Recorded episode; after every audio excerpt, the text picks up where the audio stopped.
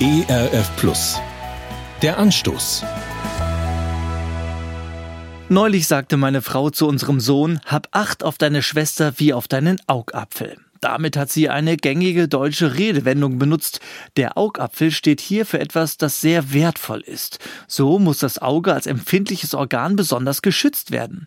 Soweit der biologische Aspekt. Es gibt aber auch noch einen biblischen. Denn, wie so manche Redewendung, entstammt auch diese der Bibel.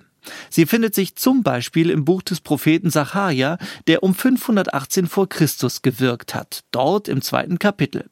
Sacharja sagt zum Volk Israel, so spricht der Herr Zebaoth, wer euch antastet, der tastet seinen Augapfel an. Gott hat das Volk Israel vor langer Zeit als sein Volk ausgewählt.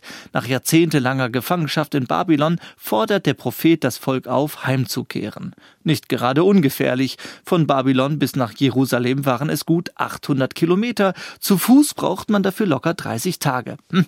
Da kann viel passieren. Aber genau deswegen ist so wichtig, von wem die Aufforderung kommt. Vom Herrn Zebaoth, was so viel heißt wie Herr der Herrscharen. Die Herrscharen des Himmels hören auf seine Stimme und wenn Gott sagt, macht euch auf den Weg, dann ist dem Volk der Schutz dieser Herrscharen gewiss. Schließlich sind sie sein auserwähltes Volk, das er hütet wie seinen Augapfel. Vielleicht hat Gott sie aufgefordert, sich auf den Weg zu machen, und sie haben Angst. Vielleicht sind Sie in einer Situation, in der Sie jemanden brauchen, der für Sie kämpft. Vielleicht haben Sie sich schon immer gefragt, ob Sie Gott eigentlich wichtig sind.